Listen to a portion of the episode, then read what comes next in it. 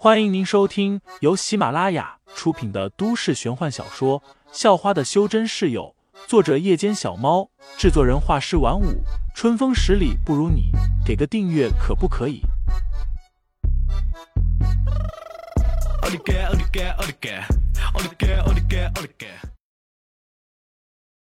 第一百二十二章，你的子孙们找你下。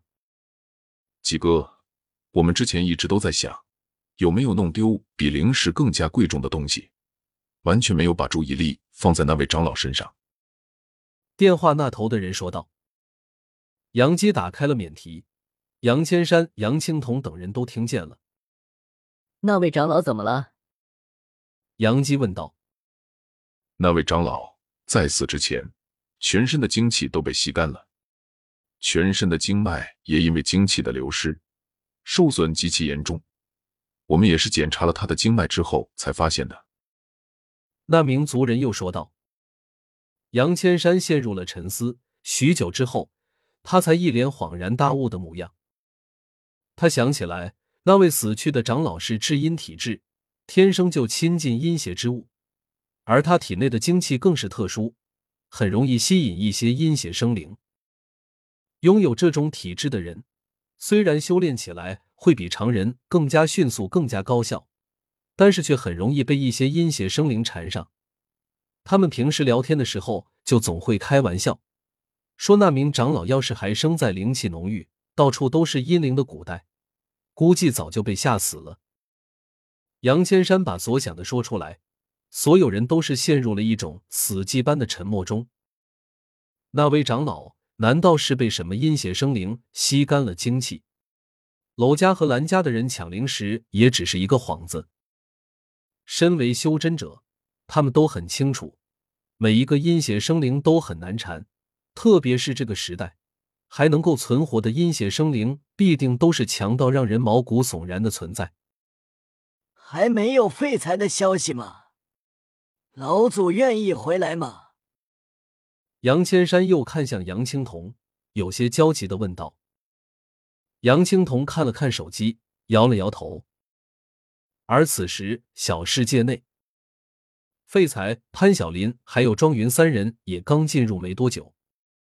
一来到，那两个丫头就眼睛都瞪圆了，张大着嘴巴，呆呆的看着眼前的一切。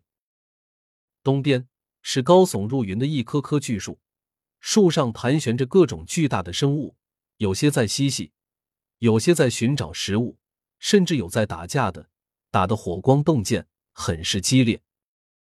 南边和西边都是一片平原，上面也偶尔长着几棵巨树，树下待着一群看起来比较温和的生物，只是静静的躲在树荫下。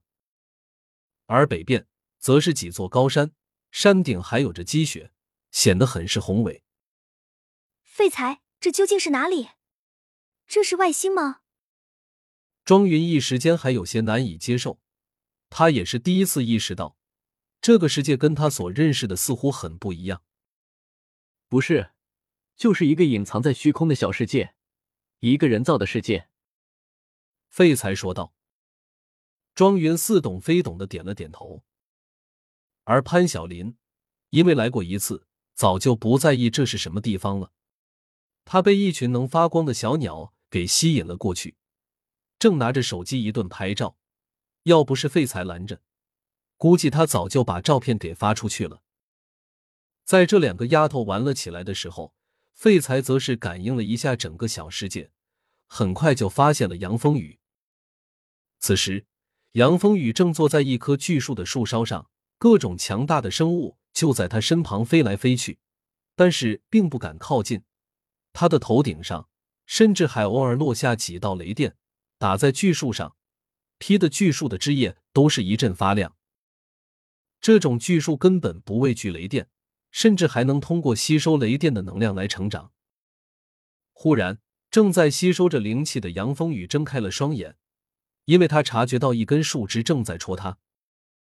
那根树枝就这么凭空悬浮着，看起来很诡异。杨风雨一瞬间就明白了。这是小世界的掌控者才能做到的事，很显然是废材大哥找他有事。在他睁开了眼睛后，树上的很多叶子都自动脱落了下来，然后在他前方悬浮着，组成了一行字：“你的子孙们找你，杨家出事了，到出口来。”那群王八犊子又惹什么事了？杨风雨嘀咕了一声，有些不愿意结束修炼，但最后还是无奈的从树上下去了。在等待杨风雨过来的时候，潘晓林和庄云已经玩疯了。这两个丫头似乎从刚认识开始就很合得来，甚至有种相见恨晚的感觉，整天都在一起聊天，一起玩。此时，他们更是合伙弄了个小陷阱，也就是在地上挖了个小坑，在坑里放了一些发光鸟喜欢吃的果子，然后用一块很平很宽的石头斜斜的放在小坑上。用一根树枝撑着，而那根树枝的末端则是绑着一根绳子。听众老爷们，本集已播讲完毕，欢迎订阅专辑，投喂月票支持我，我们下集再见。